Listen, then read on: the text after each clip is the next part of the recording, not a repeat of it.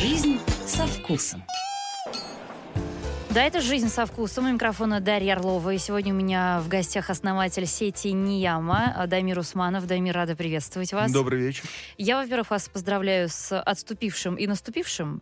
И, Спасибо. конечно же, с 18-летием вашей сети. Да, спасибо огромное. Это действительно важная, важная дата в жизни каждой компании. Компания Нияма и вообще любой ресторанный холдинг, то, что он живет 18 лет, это, знаете, как на собаках. Говорят, что один год собаки — это 7 человеческих лет. Примерно так же можно сказать про рестораны. Мгм. 18 лет — это действительно значительная дата. Ну, по долголетию э, на ресторанном рынке, мне кажется, ну, кто у нас? э, Аркадий Новиков, конечно. Ну, да, Чьи еще у нас ресторанные существуют почти 20 лет? Да, действительно, Аркадий Новиков. Очень многие такие монстры, о которых я думал, что мы никогда не дотянемся до них, вот такие гиганты вдруг спотыкаются, разваливаются. Не означает, конечно, что мы будем существовать вечно, но мы приложим все усилия для того, чтобы существовать долго. Ну, вы же это видите все эти годы, да? Э, Ваши конкуренты закрываются, сети закрываются. Если я не ошибаюсь, мы будем сегодня называть и другие названия, потому что у меня нет рекламы в эфире. А, Генатаки, по-моему, закрылся, если Ну, не- не Генатаки это часть э, э, Якитории, поэтому Генатаки можно сказать, что закрылся бренд, не закрылась сеть. Но закрылась Япоша, А, да, а, кстати. да, закрылась э, Еще была маленькая Япония. маленькая Япония, потом которой Маки, ну Маки Маки еще живы, но, по-моему, уже осталось там два ресторана. Я помню, как э, расстроились японцы, когда узнали, что у нас есть такая сеть, маленькая Япония, и они даже воз- возмутились э, и говорили, «Ну, давайте мы будем открывать заведение «Маленький русский» э, Ну да. в Японии. Как вы И к этому был, отнесетесь? был, был скандал вот с названием Япошка, потому Мгм. что это было уже пренебрежительно воспринято жителями страны восходящего, восходящего солнца. Они как бы решили, что в этом есть некоторое пренебрежение. И, конечно, а, даже пришлось поменять название владельцам. Они назвали его Япоша. Тоже, конечно, не особо радостное, но хотя бы не так вот это было... Без злосчастного Да. суффикса. А почему закрываются сети, Дамир? Ведь, казалось бы, ну, такая благодатная почва, роллы, которыми Москва объедается уже на количество лет. не только японские сети закрываются. Вообще, можно сказать, что ресторанный бизнес — это бизнес, где ты совмещаешь а, производство, где ты совмещаешь продажи, где ты совмещаешь сервис. И вот эти вс- и плюс к этому ты э, работаешь со скоропортящимися продуктами. В тот момент, когда у тебя в любом из этих, из этих областей в продажах-то сменился спрос, или в сервисе он упал, или еще что-нибудь случилось, несчастные QR-коды убили очень многие сети, которые жили по 20 лет и 25. То есть любой из этих компонентов меняется, и все, все схлопывается. Тут во, многом это, знаете, э, хождение по минному полю, то есть э, или разбирание какой-то вот такого боеприпаса. Потому что действительно тебе надо сделать хорошо, тебе надо сделать вкусно, тебе надо вложить в это свою душу И не подорваться. и не подорваться, да. Вот даже когда был еще первый кризис, первая волна ковида пошла, и пошло вот массовое закрытие ресторанных э, сетей, ресторанов. Ко мне приехала моя хорошая знакомая Елена Победоносцева, она, сейчас сделаю небольшую рекламу, да, вот прекрасный хедхантер, то есть который находит э, замечательных людей, э, приводит их в сети, и она читала лекции о том, как, в общем, основать ресторанный бизнес для каких-то там вот молодых предпринимателей. А после этого она пришла ко мне, там, в ресторан, мы сидели с ней, пили кофе. Она говорит, ну как, Дамир, у тебя дела? Я говорю, ну как, как? Ну так. Она говорит, вот кого не спросишь из монстров, из зубров таких ресторанных бизнесов, они говорят, как у тебя дела? Ну так. А вот эти молодые говорят, я хочу тут открыть один ресторан, я вам, у меня есть супер идея, конечно, вам ее не скажу, но мы сейчас всех порвем. То есть не так просто это на самом деле, как кажется многим, особенно вот тем людям, у которых есть большой стартовый капитал и которые хотят просто вот для развлечения. Они много ходят по ресторанам и думают, ну почему бы мне не сделать вот такой же точный ресторан там, с самыми красивыми интерьерами, самым дорогим золотым там унитазом, самым супер-мега модным дизайнером. И, ну, это все пролетает. А где вы сильно. учились управлять э, бизнесом? Сейчас, правда, не знаю, в метро все сидят с Киосаки, вот они, будущие, как они считают, Ну э, вот. предприниматели. Я считаю себя self-made man, так можно сказать. И учился я на своих ошибках, на маленьких маленьких только кейсах. Но если это интересно, я могу сказать, как это произошло вначале, но в принципе очень многие вещи тоже мне вот, например, там таблицу доходов и расходов, и как вообще э, соотносятся там прямые косвенные расходы с прибылью, с валовой маржой. Мне рассказал знакомый предприниматель, нарисовав это на салфетке, и сказал, вот слушай, я тебе рассказываю базу базовую, дальше сам. Ну и многие такие вещи, они вот действительно приходили с опытом. Очень много шишек, очень много неправильных действий, очень много того, что вот выстрелило и, соответственно, получилось. Но я считаю, те базовые вещи, которые мы заложили в самом начале, они меня вытащили во многом. В 90-е было проще открыть э, ресторан, чем сейчас? Ну, в 90-е я не могу вам сказать, я открыл ресторан «Первое кафе» я открыл в 2002 С- году. Да, в 2002. В 2002 году. Но в то время было проще, Гораздо чем сейчас? проще. Гораздо. Почему? Меньше бюрократических э, препон. То есть э, все лицензии, все общение там с, э, с проверяющими органами, э, даже с бандитами, да, ну все, это, да, были бандиты, сейчас их практически нет. Ну, в моей, как бы, области. К вам приходили? приходили, товарищи? рассказывали. Были опасные моменты? Нет. Нет? Нет, вы знаете, нет. Э, Но было проще в том плане, что вот все я делал сам, и не было никаких особых таких... э, Мне не- никогда не нужен был профессиональный юрист. Сейчас у нас юридический отдел, который занимается всеми нашими договорами, судами, многочисленными оформлениями. И я вообще не знаю, как бы мы жили без этого.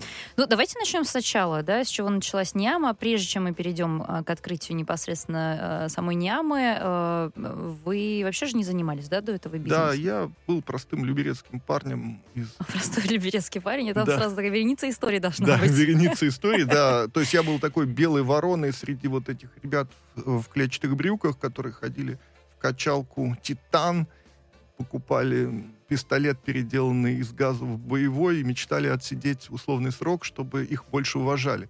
Вот. Ну и там периодически ездили на Арбат, там бить панков ненавистных. Вот, ну, такая вот была жизнь. Вот, то есть у меня до последнего класса в школе не дожил три человека. Понимаете, насильственная смерть. Ну, один погиб под, эм, под поездом, а двое, двоих убили. Это была просто вот э, такая обстановочка, да. И ничего не предвещало, да, у меня родители ездили там за границу по своим работам, но мы никогда не, не были там каким-то элитным правящим классом, у меня никогда не было денег. да, Но при этом, в отличие от большинства людей, которые приходят в Макдональдс и просто сидят, жуют свой чизбургер, вы сидели на салфетке, подсчитывали возможную Вы прибыль. знаете, я удивился, я впервые пришел в Макдональдс, это был такой праздник жизни на черкизском рынке Макдональдс, я в него впервые попал, и я поразился, какое количество людей подходят к этой стойке. а сколько вам было лет? Ой, наверное, вот лет 18. Может, ну, вот сколько там, он только появился на, В 96-м, по-моему, открылся на Пушкинской. на Пушкинской. Вот это был один из следующих, то есть черкизский рынок, это был достаточно один из первых Макдональдсов, который был. Меня поразила вот эта толпа, и я подумал, господи, как они это все успевают, сколько же, какие цены, то есть цены для меня были большие. И я подумал, ну хорошо, что покупает этот человек?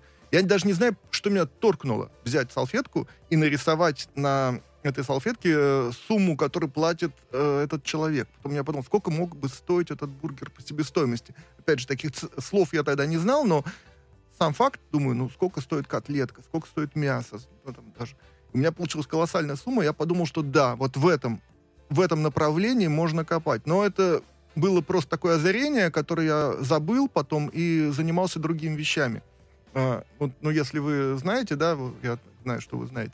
Ну вот Э. вы открыли, получается, Няму, хотя это была такая полукофейня, как я поняла изначально. Изначально было так. Я работал журналистом, потом я хотел, я понял, что я уткнулся вот э, в порог ценовой, то есть я хотел зарабатывать деньги, хотел жить немножечко лучше, чем я... вот Это не тут. журналистика. Это не журналистика, да. То есть, пожалуйста, джинса или, пожалуйста, упахивайся так, что э, ты все равно не будешь зарабатывать. Вот. Тогда еще не было же соцсетей и всего Ничего этого. Это этого, невозможно да. было представить, Невозможно, что да. когда-то Это было- медийные люди будут зарабатывать э, что-то. Кстати, вы знаете, вот я сейчас в коридоре этой радиостанции встретил не последнего здесь человека, который у меня работал и первую свою работу получил у меня в кафе в моем первом Это потрясающая история, Дамир, я ее знаю. Это наш шеф-редактор Сергей, который мне сегодня рассказал тоже это. И я была поражена, и э, немножко такой внутренней информации тоже он со мной Представляете, как поделился. мне было приятно его здесь встретить. И у меня в связи с этим родилось очень много вопросов э, по управлению, по бизнесу и по вашей философии, как я поняла. Э, Она тоже имеется. И я это сделаю обязательно. Я задам все эти вопросы после короткого перерыва.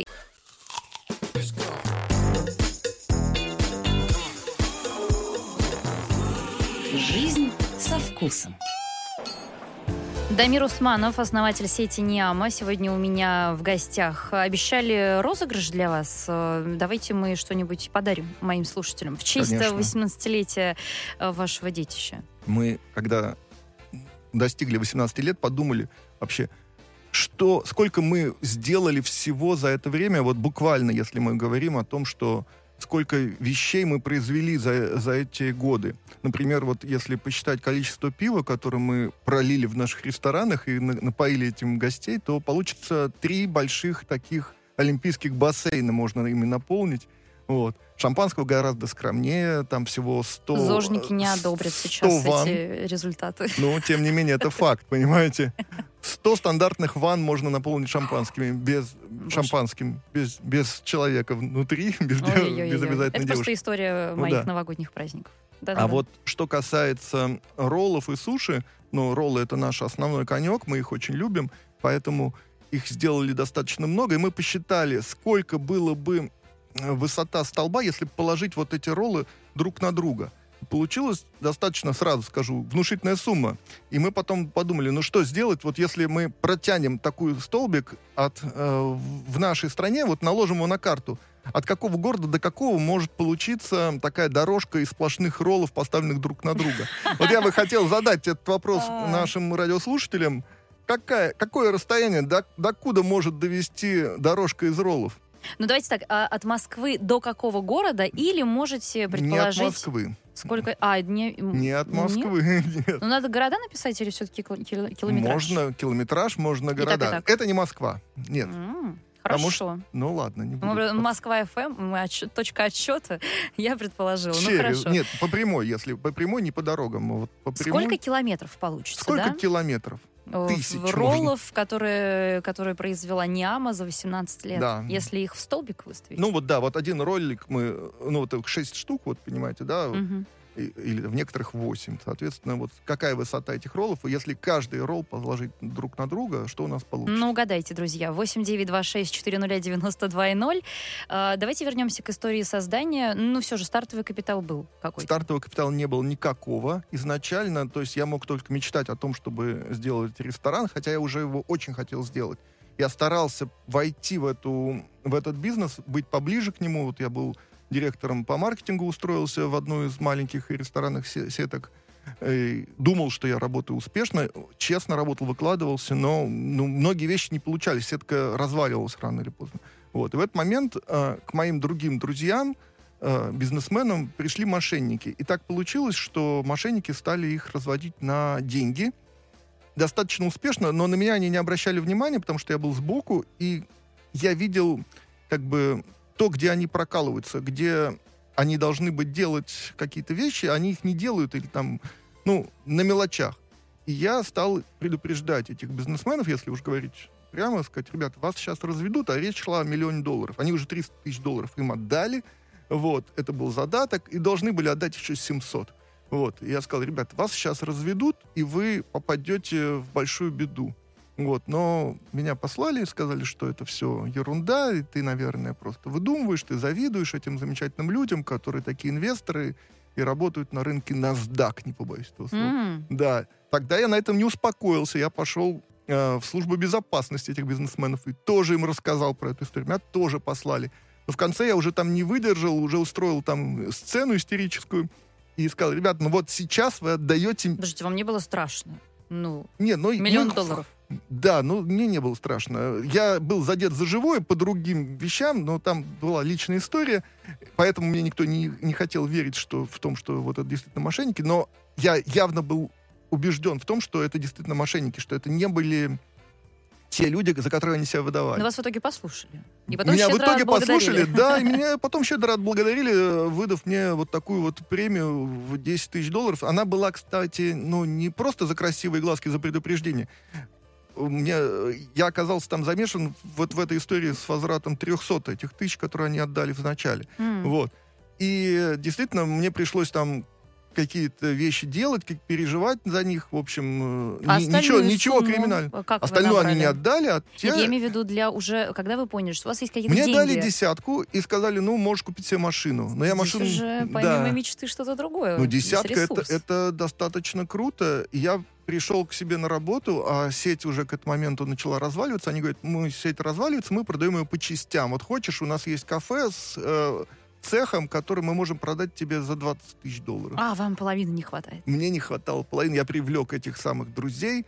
Мы занял еще пятерку у другого человека тоже. И, э, Но который, среди этих который, людей, кстати, мне э, потом рассказывал, что он отдал мне пять тысяч и сказал, ладно, типа, конечно, он мне не вернет, Ну но да, я да, сделаю хорошее дело. Надо отдать то, Вот. что себе не жалко подарить. Да, А да, Среди да, этих да. людей был э, Руслан Байрамов. Да, конечно, Это безусловно. ваш партнер и Да, по сегодняшний да. день. Он Я один из совладельцев нашего бренда. спрашиваю, потому что человек тоже небезызвестный в бизнесе, это основатель этно- Замечательный этномира. человек, который очень много правильных вещей делает. И вообще я горжусь своими партнерами. И Мария Аксенова, которая была э, основательницей энциклопедии вот, для детей Аванта Плюс, одной из директоров. И Руслан, который является, собственно, владельцем и основателем этномира. Это замечательные люди, много чего меня научившими. И так мне повезло, что вот... э, А у них в они- камбоджийском домике ваши роллы? Нет. Нет?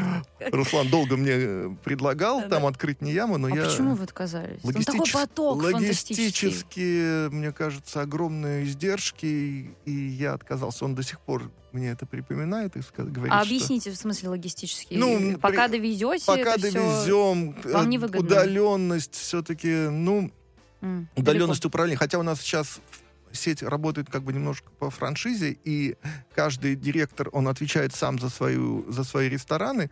Несмотря на это, все равно контроль, он очень важен, а там ты достаточно удален, и я бы не хотел там ударить в грязь лицом. Может быть, это моя ошибка, да, действительно. Но Мгм. По факту это так. Почему Ньяма? Э, Это ведь э, санскрит. Это Э, санскрит, Люди, которые ничего да. не знают про йогу, думают, что это правда по-японски. Да, это санскрит. Я был тогда увлечен йогой Патанджали. Это вторая ступень этой йоги, да. И я хотел назвать ресторан э, «Честность». Вообще, на самом деле, конкретным поводом было то, что меня обсчитали очень сильно в другом ресторане. И меня это так выбесило, честно говоря, что когда я вот уже думал о том, как основать этот, этот новый ресторан, меня так это выбесило, что я решил назвать ресторан «Честность». Может быть, сейчас бы это прокатило, но тогда мне надо было как-то завуалировать это название. Я назвал его, ну, максимально на санскрите. То есть э, нияма — это, в принципе, нравственная чистота, честность, ограничение себя, удовлетворение того, тем, что ты есть. Но, в общем, это было...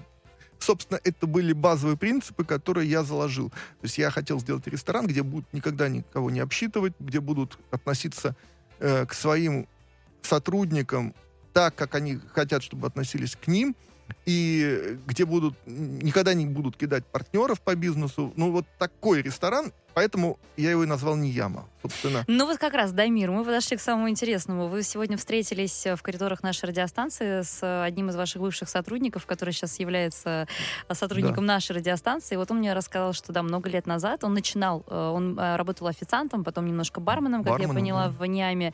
И я ему говорю, ну, ну скажи правду, ну вот честно, ну как? Он говорит, ты знаешь, правда, были какие-то собрания, было ощущение, что вот мы вся одна команда, и Дамир, он говорит, лично проводил эти встречи. И действительно была создана такая система, при которой вот чем лучше э, команда конкретного ресторана поработает, тем больше они получат Да. чаевых, условно, тем выше будет выручка, и потом они смогут поделить это между собой. Да, и ну, это правда работает. Это работало.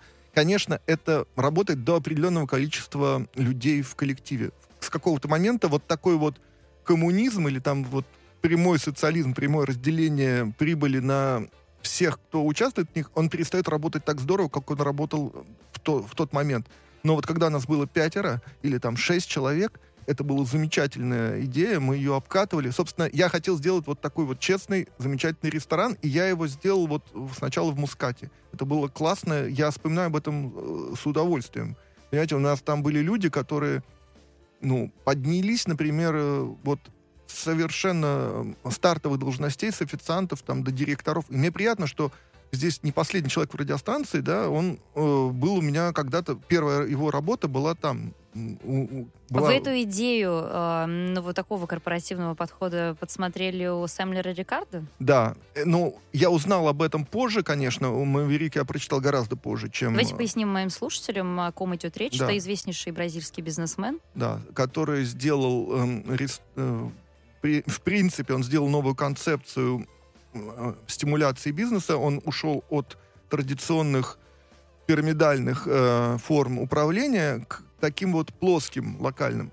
Но, к сожалению, нельзя сказать, что здесь одни плюсы только есть и нет минусов. Потому что такая плоская система, она должна работать на очень хорошей мотивации, и она менее устойчива к э, колебаниям среды, на самом деле. То есть я бы не сказал, что вот можно ее вот так вот взять и легко э, всем рекомендовать. Ну, подождите, Нет. ну вот эта концепция, да, у него там была целая программа, как он э, восстанавливал разрушающуюся да, компанию да, да, отца, помню, да, да. и он наделил полномочия руководителей подразделений и э, действительно привлек к голосованию всех сотрудников своей огромной это компании работает, по многим это работает. вопросам. То есть это, это не иллюзорная они... история, созданная грамотным э, руководителем? Я думаю, нет, потому что в Мускате вот это работало замечательно. В Нияме э, ранее это работало замечательно. И сейчас даже мы стараемся децентрализовать максимально не яму, то есть мы делаем э, директоров полноценными управляющими, полноценными хозяевами своего, своего собственного бизнеса. Так, чтобы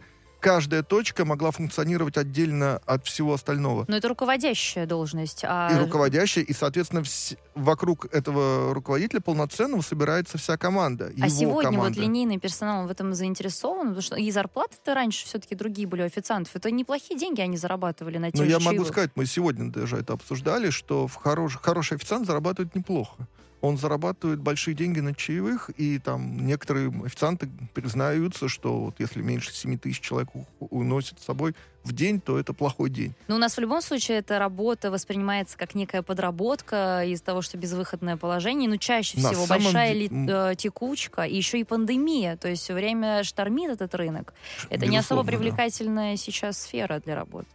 Кому-то очень нравится, но на самом деле работа официантом — это драйвовая работа, если так уж говорить. Там есть прямое общение, есть общение с гостем. Вот сегодня же опять мы обсуждали тему э, случаев, которые бывают у нас. То есть там у нас масса всего было. То есть, а вы э, когда-нибудь работали официантом? Я я работал барменом в Мускате, вот э, смешивал коктейли. Мне даже был такой случай, что я сижу в подсобке, там считаю прибыль, делаю там какой-то прогноз, и вдруг подходят две женщины, мои постоянные клиентки, говорят, Пусть мне мальчик смешает коктейль. Там, какой мальчик? Именно мальчик? Да. Ну, ваш мальчик такой вот милый. Симпатичный. Да, симпатичный. Он говорит, у нас нет мальчика, у нас все девочки бармены. Нет, есть. Да вон же он сидит там. Это ж наш директор. Да вы что, да. Пусть директор смешает. Да, пусть директор. Но я вышел, смешал, мне не сложно. Ну, понимаете, общение, прямое общение с гостем всегда, если гость уходит довольный, это всегда очень мощный, не денежный стимул для того, чтобы человек эм, вырос, э, как, чтобы он получал удовольствие от того, что он работает. Вот я получаю удовольствие. Я каждый день, каждый день я ем в своем собственных ресторанах, не яме. Ну, так, ну, в тех... В каком-то конкретном или Нет, во всех я стараюсь, стараюсь везде. Даже не в рамках проверки, просто мне, мне нравится еда, которую я ем. Где я знаю, вкуснее, что... Дамир, э, в Италии ваша любимая или в Ниаме? Конечно, в Нияме. Слушайте, мне нравится. Вот реально, я, положа руку на сердце, горжусь теми роллами, которые мы делаем. Mm-hmm. И во многом это заслуга тех принципов, которые мы заложили.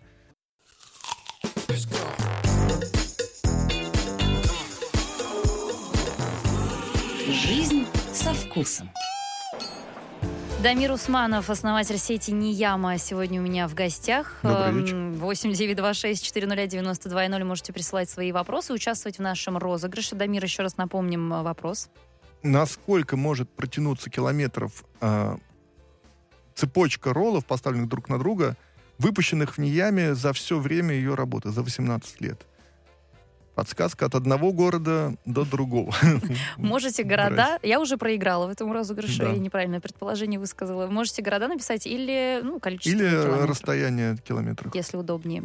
Продолжаем говорить э, про Нияму и, э, собственно, хотели поговорить про продукт. Э, Откуда вам рыбу везут? И как это все происходит? Расскажите. Большинство рыбы привозят сейчас из, вообще во, во все такие рестораны, как наш, из Фарерских островов.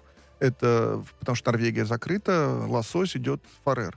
Вот. Есть мурманский лосось, но он немножечко другой.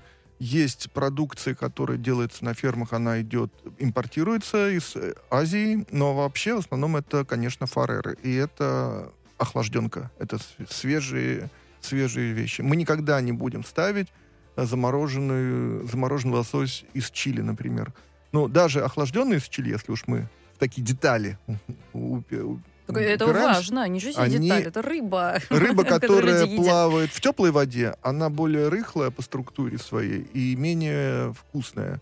Вот поэтому Норвегия и Фареры это то, что... Ну и сейчас вот те российские производители, которые делают садки и в, в Северном море их э, выращивают, это та, тот топ, который мы используем.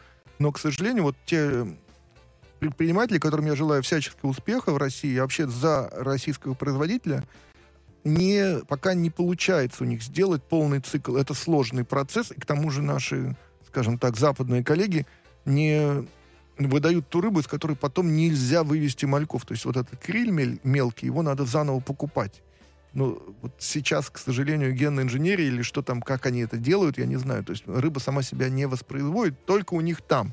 У нас проблемы с э, да, генными этими экспериментами. Роспотребнадзор запрещает. Ну, может быть и правильно. Может быть, все-таки я поклонник Насима Талеба, помимо вот э, э, такого... Он, конечно, немножко параноик. Когда я его видел вживую один раз на лекции, я понял, что он Это Там. автор бестселлера «Антихрупкость». Антихрупкость. «Черный и лебедь». «Черный лебедь» Тоже. знаменитый. Но вообще самая его крутая книга — это «Одураченные случайностью». Вот э, это первая книга, где он рассказал все, все то, что дальше рассказал в «Черном лебеде» и в «Антихрупкости». Но вот методы, которые э, Насим Талеб э, высказал в «Антихрупкости», мы активно применяем на практике. Это действительно то- децентрализация, работа с рисками, работа с э, тем, что... Да, там еще есть, например, э, книга, к- которая называется...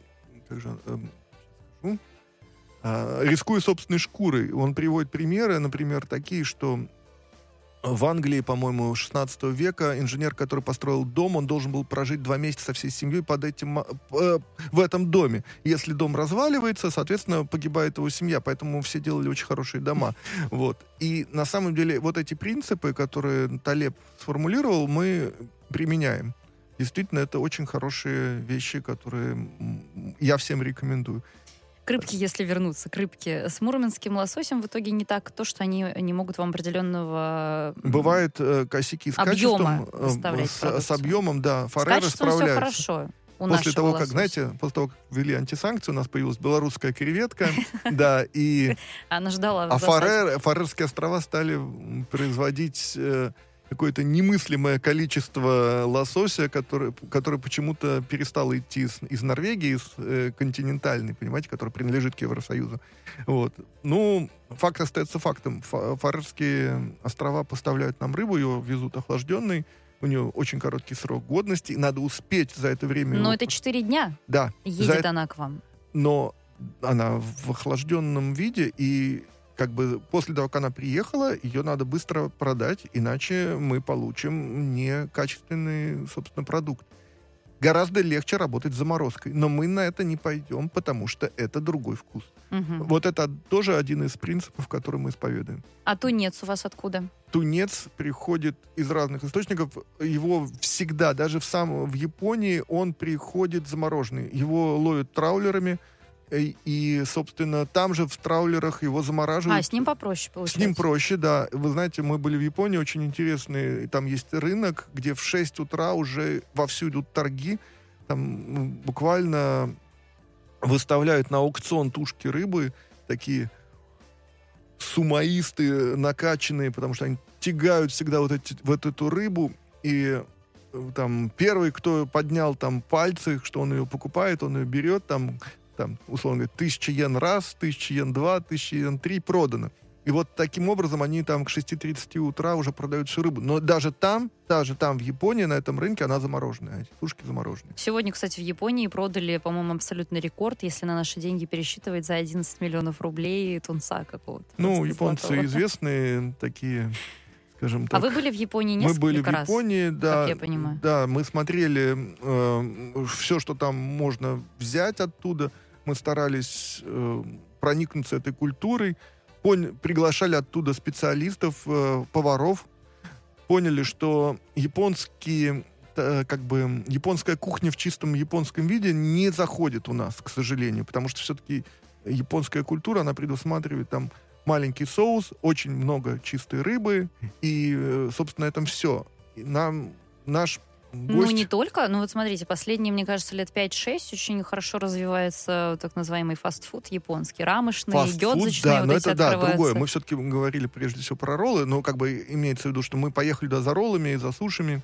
Я вот честно съел рыбу фугу, ну, ядовитая. Да, ядовитая. Знаете, там есть такая поговорка, что дурак тот, кто ест рыбу фугу, и дурак тот, кто не ест рыбу фугу. Там, в общем, как-то И как, кстати, как ощущение? На что она похожа? Она похожа на морского черта или на какую-то белую рыбу, безвкусная, ну, ничего особенного. Короче, если ты не знаешь, что это ядовитая рыба, которая может тебя убить, э, этим токсином, то ничего особенного. Ну, я сфотографировался, я попробовал. Там тоже, ведь, знаете, есть э, э, фугу, фуги рознь, потому что, например, есть рыба, которая полностью у нее удалены вот эти ядовитые железы, и ни капли не проливается вот этого токсина. Токсин невероятно сильный, нервно, нервно-паралитический, то есть он дарит такую вот э, быструю, быструю смерть дарит. И еще и невкусную, ко всему прочему. Ну, относительно вкусно. Но если его пролить немножко, но это вот уже высший пилотаж, чуть-чуть, то человек испытывает такое вот легкое наркотическое состояние от поедания этой рыбы и не понимает, вот он умрет сейчас или нет. Такая японская рулетка, знаете, в виде рыбы-фуги. Я попробовал, конечно, сделанную просто рыбу, то есть нам были удалены все железы. Но, по крайней мере, я никакого наркотического опьянения не почувствовал в этом дорогом японском ресторане, чему очень рад. И, на самом деле, на этом моя история с рыбой-фуга закончилась, наверное. А что сами японцы думают вот про наши вот эти сети, ну вот такие форматы, как э, Нияма, да, вот, вот эти знаете, роллы наши русские удивлен, с Да, удивлен, приятно удивлен. Вот э, история с Кикоман. Мы разработали соус собственный. Мы взяли за основу Кикоман, мы добавили там некоторые другие компоненты, там мирин, еще некоторые, которые по-другому меняют вкус, более близкие его делают к нашему российскому. Не такой соленый, наверное. Не такой соленый, да, он не такой соленый, прежде всего. В этом да. смысле, кстати, корейский соус, мне кажется, к нам ближе, чем японский. Возможно. Но мы работаем с кикоманом, и в какой-то момент я подумал, ну, давайте попробуем, пригласим этих японцев и скажем, давайте напечатаем на хотя бы на меню их логотип, что мы не всякую шнягу льем, потому что полно ведь китайских аналогов, где там сои нет вообще, там, то есть куча всяких э, ингредиентов, которые не имеют никакого отношения к пищевому производству, а имеют отношение к химии, к сложной. Вот. То есть он пахнет как соевый соус, но это не соевый соус. Ну, есть такие вещи, они стоят дешево, опять же, многие на них работают, мы нет. Мы взяли вот кикоман, мы ста... это как самый один из самых крутых как бы производителей этого соуса, и мы стали э, его дорабатывать, довели его до вкуса, но потом у нас возник вопрос, будем ли мы его показывать вообще этим японцам, производителям. У нас был спор по этому поводу, надо ли это делать. Я говорю, давайте, вдруг мы договоримся и поставим там, в общем, наш, их логотип у нас в меню. им будет хорошо, и нам будет хорошо, кросс-маркетинг такой. Вот. Они сказали, подождите, подождите, мы пришлем комиссию, попробуем ваш соус, попробуем ваши роллы. Приехали японцы. Настоящие. Вот тут я немножечко, конечно, ну так, трухнул, если называть вещи своими именами попробовали эти роллы, они сказали, вау, супер, мы не ожидали, что это так вкусно, и мы, нам нравится ваш соус, можно ли мы будем по этому рецепту его там производить где-то в другом, ну, как бы передавать этот рецепт своим коллегам там для того, чтобы они делали так же, как и вы. Конечно, разрешение было получено, вот мы давно уже, много, несколько лет мы стар, э, с ними сотрудничаем в плане маркетинга, и они довольны, и мы довольны, потому что все-таки это планка, которую мы на себя взяли. То есть мы официально берем японский соус, доделываем его и делаем его вот не таким соленым, и получается хорошо.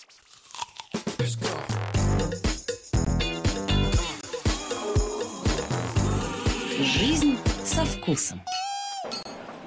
Сегодня у меня в гостях э, Дамир Усманов, основатель сети Нияма. Э, вы тоже можете присоединяться к нашему обсуждению 8926 400 92 0. Костик пишет, а пицца, роллы и прочие воки – это вообще нормальная пища? Постоянно заказываем на дом что-то подобное по очереди. Раз в месяц точно бывает. Почему вот... же это не нормальная пища? Я ем ее каждый день, и вот прекрасно себя чувствую. И прекрасно выглядите. Держу себя ну, в форме. почему нет? А, кстати, расскажите про ваших гостей. Кто эти люди? Вот есть некий собирательный образ человека, который заказывает в Нияме что-то постоянно? Ну, это человек, который любит японскую кухню. Ну, слушайте, я не буду вам врать... Японско-московскую кухню. Японско-московскую кухню. Не буду вам врать, что это такие активные там люди, которые увлекаются ЗОЖ. Это люди, которые э, среднего, среднего плюс, плюс класса, многие чуть выше, которые любят э, хорошо кушать и при этом не хотят э, кормить себя всякой дрянью, типа э, какими-нибудь там химическими там добавками. Ну, Вот Дамир, расскажите нам всю правду, пожалуйста, в эфире. Вот что делают, ну, может быть, ваши другие коллеги, конечно же, не вы. Ну, здесь очень много сетей похожих, да, и роллы-то мы все любим, мы с этого начинали, я имею в виду Москва, мне кажется, часто заказывает, но наверняка каким-то, э, как-то пытаются хитрить. Ну. Я знаю, что там вместо угря сама э, Да, запихивают. кларий, так называемый, это сом тилапия, там вместо окуня, это вообще милое дело. Крабовые палочки вместо краба. Это можно почувствовать. А Это вот э, можно. рыба, если подменили... Рыбу можно почувствовать, если она в чистом виде, но если она замотана в соус, очень тяжело. Авокадо в роли Филадельфия. Вместо авокадо кладут огурец и, соответственно, даже крупные сети. Но на самом деле, может быть, даже это и вкусно, но это не тот ролл, который, может быть, в начале был так популярен. Авокадо действительно очень сложный продукт, он моментально темнеет. Если там его сделать чуть больше, это сразу большие списания, поэтому с ним работать очень сложно. Один из самых проблемных продуктов у нас э, в сети, и который на тщательном, э, тщательном отслеживании. У нас есть журнал ежедневных проработок некоторых продуктов, там лосось, там тунец, креветка, авокадо и многие вещи, ко- которые мы смотрим ежедневно. Сколько у нас э, идет процент про, про отходов от него, сколько идет разных... Сколько мы можем пустить, э, собственно, в работу. Более того, вот такие вещи, как копченый угорь, угорь, например, который тоже стоит очень дорого, да, вот мы говорили о том, что сама калория вот этого туда кладут, действительно, помимо этого, там, например, часто его накачивают там водой, э, ну, он во льду, например, и когда ты покупаешь брикет, он вроде нормальный, весит там килограмм, а по факту он там 700 грамм. С этим надо тоже уметь бороться. Но это, конечно, проблемы рестораторов, а не проблемы гостей, которые в итоге получают там ту самую рыбу. Но факт остается фактом, что там много подводных камней, которые вот необходимо учитывать. Вот. Что делают другие рестораторы, ну, я Бывает не знаю. такое, что рыба такая, знаете, как будто она вареная. У Это, нее даже цвет скорее другой. всего, перемороженная рыба, которую несколько раз размораживали и замораживали. Тоже это очень большой серьезный косяк. У нас есть, например, служба контроля качества, наша местная, своя, собственная, такие ревизора, которые ходят, которых боятся все наши сотрудники, но любят при этом, потому Сколько что же они роллов ежедневно съедают? они съедают, они смотрят, они с белыми перчатками залезают там в э, какие-то укромные места и смотрят, где там есть грязь или нет. И потом входит здоровая анкета, служба контроля качества, и по, по этой анкете ну, летят головы, если что, что-то идет не так. Здесь на самом деле вот сейчас куча людей, множество, которые заботятся о том, чтобы в Нияме было вкусно есть и безопасно. Вот, начиная, на самом деле это ведь и квалификация шеф-повара, и квалификация поваров на месте, и служба контроля качества, и бухгалтер-калькулятор, который отслеживает э, то количество продуктов, которое прошло, нет ли перетарки. То есть, понимаете, вот если, ну, так называемая запара, да, и много людей и ожидается вечером, то любой повар, который с линцой, он может, например, приготовить много заготовок. И эт- эти заготовки уже будут не актуальны к вечеру, и их надо будет делать по идее, их надо делать заново, а он их просто достает. Ну, за непрофессионализм повара, конечно, ресторатор платит иногда немало в Москве. Но вот, возможно, обывательский вопрос. Ну, допустим, да, есть немало мест, где не очень хорошего качества та же рыба. Это же очень опасная э, история. Но люди, например, это, это какой-то накопительный эффект вот такого, чтобы были какие-то массовые отравления. Вот я даже не помню э, в, в информационной повестке, что было. Устрицами мы травимся регулярно, а вот с ну, роллами... Устрицы, да, есть еще непереносимость устриц. Давайте с этого начнем. То есть, действительно, я вот с удивлением обнаружил в одной из уважаемых сетей, у них устричное меню, а маленькими буквами написано, что вообще-то мы не несем никакой ответственности за отравление нашими устрицами, э, за белковое отравление, и вообще мы рекомендуем их э, есть термически обработанными.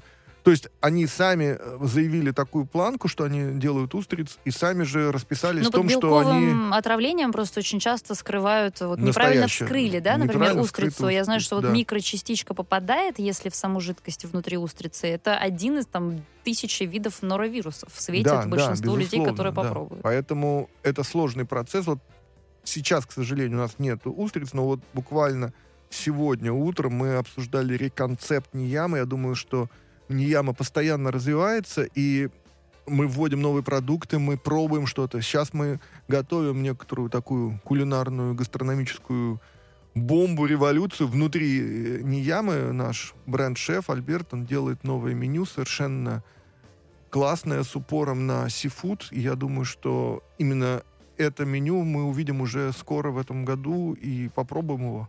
Ну, возвращаясь к моему вопросу о качестве, да, Качество рыбы, вот ну... люди, рестораторы, которые хитрят и все-таки экономят, и, возможно, не такого высокого качества, как в той же Нияме, но, тем не менее, они же работают, да, люди не обрушиваются работают, на них ну, с э, многомиллионными там всякими исками. Как им это удается? Они э, за счет чего это делают? Кидают всех. Как они это делают? Потом закрываются, ну как? Это простая история. Сколько их закрылось? Очень много. Как только человек перестает э, следить за качеством, как только он начинает э, людей кидать, у него появляется куча исков. И это закономерный процесс. Вот то, что я сегодня встретил, и персонал тоже, понимаете, даже мне вот э, сотрудники, которые э, встречаются мне, мы, мы с ними, мне не страшно с ними здороваться, понимаете? То есть нет таких людей, которых бы там я кинул как-то. Ну, или... это правда, Сергей сегодня пожал вам руку крепко и Да, да, да. С добром. Много есть таких. Э, примеров, понимаете, когда люди приходят ко мне через там 10 лет, через 5 лет, и говорят, Дамир, это было здорово. Я вот только сейчас узнал, что такое быть в Нияме, и на, на контрасте с другими сетями. Я не буду говорить, что мы такие супер замечательные. Конечно, есть и другие сети, которые, наверное, поступают так же. Я очень на это надеюсь. И я не могу сказать, что я специально хожу, выискиваю, где там э, происходит там э, какое-то кидание людей на качество или там замена ингредиентов. То есть где вы, где вы можете отравиться. Но я могу сказать, вот был я на Таганке, в одном no-name ресторане. Мы собирались там открыть, и сейчас у нас там есть ресторан один мы на Таганской площади, и рядом стоял другой. Сейчас он закрыт, что закономерно. Суши-бар. Вот. Я прихожу, там суши-бар. Я понимаю, что я здесь скоро открою ресторан. Я заказываю себе там несколько видов суши, несколько роллов. Тем, тишина в этом самом в зале, я там, условно говоря, один, и слышу такой шепот. Смотри, смотри, он сейчас это съест. Точно съест. Это я... то, что не хочется Да, и вот, понимаете, точно он это ест. И я отложил, просто я испугался, потому что вот э, такой разговор, это самое страшное, наверное, что может услышать каждый посетитель на, э, как бы в, в России или в любом месте в ресторане. Вот тогда надо бежать. Я расплатился и ушел. Явный показатель. А, Дамир, вот наш постоянный слушатель э, Макс Штраус с вами спорит. Он пишет, э, что вы говорите о рынке Цукидзи, да? Ну, Возможно, да, да. А самый крупный рыбный рынок мира, а вот он пишет, что там был в неурочный час, э, и огромный э, тунец огромный, например, да, какой-то, он не замороженный, свежий, э, и такой свежий, что никому не снилось. И я пробовал суши от Торо из них. Нигде на планете вы таких больше чисто физически не получите. Но вот видите, сомневается mm. наш слушатель, что замороженный все-таки. Ну, лично я видел тунцы. большое количество замороженного тунца, не видел свежего. Ну, может быть, так это и есть. Я не буду спорить сейчас честно говоря, в мире есть много всего такого, что и не снилось нашим мудрецам, как известно. Э, возможно. возможно. Мы работаем с очень качественной рыбой, но э, тунец замороженный, да. А вот с этим майонезом, я знаю, слышала, Майонез что это черти бич что вообще, вообще, да, потому дел- что делают. Майонез можно добавить в любой, фактически, в любое блюдо, и это будет... Его э, красиво называют японский майонез. Да, японский майонез, итальянский майонез. Но на самом деле вот э, бывает так, что гости жалуются. Где? Где мой майонез, понимаете? А вы где его закупаете? Э, Мы, ну, я сейчас вам не совру, потому что, ну, я знаю, что каждое наше блюдо, любо- любое, оно проходит дегустации, проходит проверки. Ну, это какая-то вакуумированная история, то есть вы там Ну, в каком-то количестве получаете вот это уже готовый а, какой-то майонез. Или как это Но происходит? мы не так много его используем, майонез. Мы используем все-таки соус. Да, майонез используется везде, но как бы он есть у нас, да, тоже сказать это, что его нет, это неправда. Вот. э, Он есть, и мы его используем, но не так много. Но мы не, не используем те вещи, которые мы, я бы не хотел кормить своих детей. Вот я бы так сказал. Вот. То есть, если такие вещи просачиваются, это всегда большой скандал. Вот. Потому что они могут только вот каким-то боком про- пройти, и это всегда вызывает бурю негодования и быструю, быстрое выведение, и штрафы, там, ругань. Э, Каким, э, Дамир, вы видите вообще будущее вот этого направления, ну, так называемой японской кухни в Москве? Мы уже немножко сказали о том, что появляются даже моноконцепты, Да. вот эти условно гёд- гёдзочные, да. Э, Раньше боялись открывать моноконцепты, потому что они не работали вообще в Москве. А, Не боитесь ли вы, что такие форматы, где есть и бургеры, и пицца, и супчики, и чизкейки, ну, не выживут? Безусловно. когда новая реальность наступит. Реальность наступает, и она меняет все. То есть надо оставаться верным своим принципам, надо оставаться верным э, той стратегии, которую ты используешь, а концепция, она действительно может поменяться. Сначала были популярны там одни блюда, потом другие, и это нормально. В принципе, волны идут, и надо быть просто в тренде, быстро меняться. Э, меню сейчас Ниямы и меню то, которое было 18 лет назад, это совершенно разные меню. И по дизайну. Мне просто стыдно смотреть на то меню, которое было у нас там в 2003 году. Хотя тогда мне казалось, что это верх вообще совершенства, да? И, и по наполнению. Знаете, например, было очень смешно, что мы упорно называли суши суси Да. по-японски.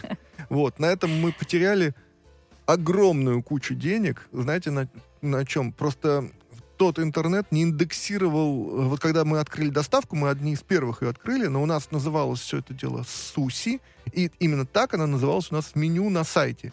Соответственно, все нормальные люди, которые искали суши, нас не находили.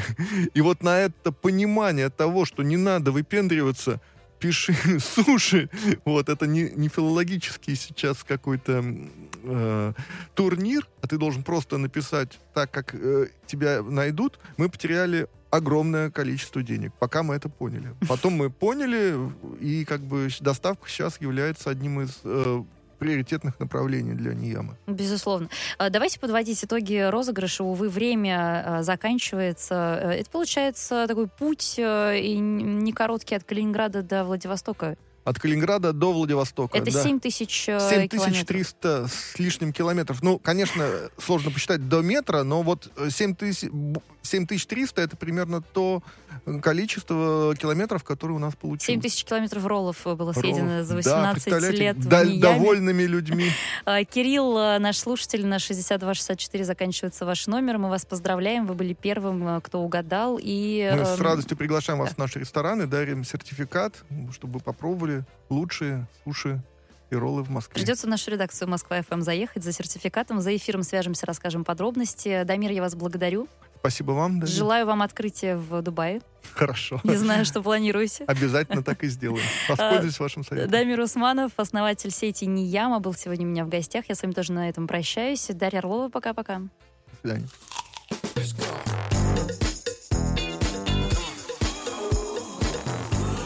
Жизнь со вкусом.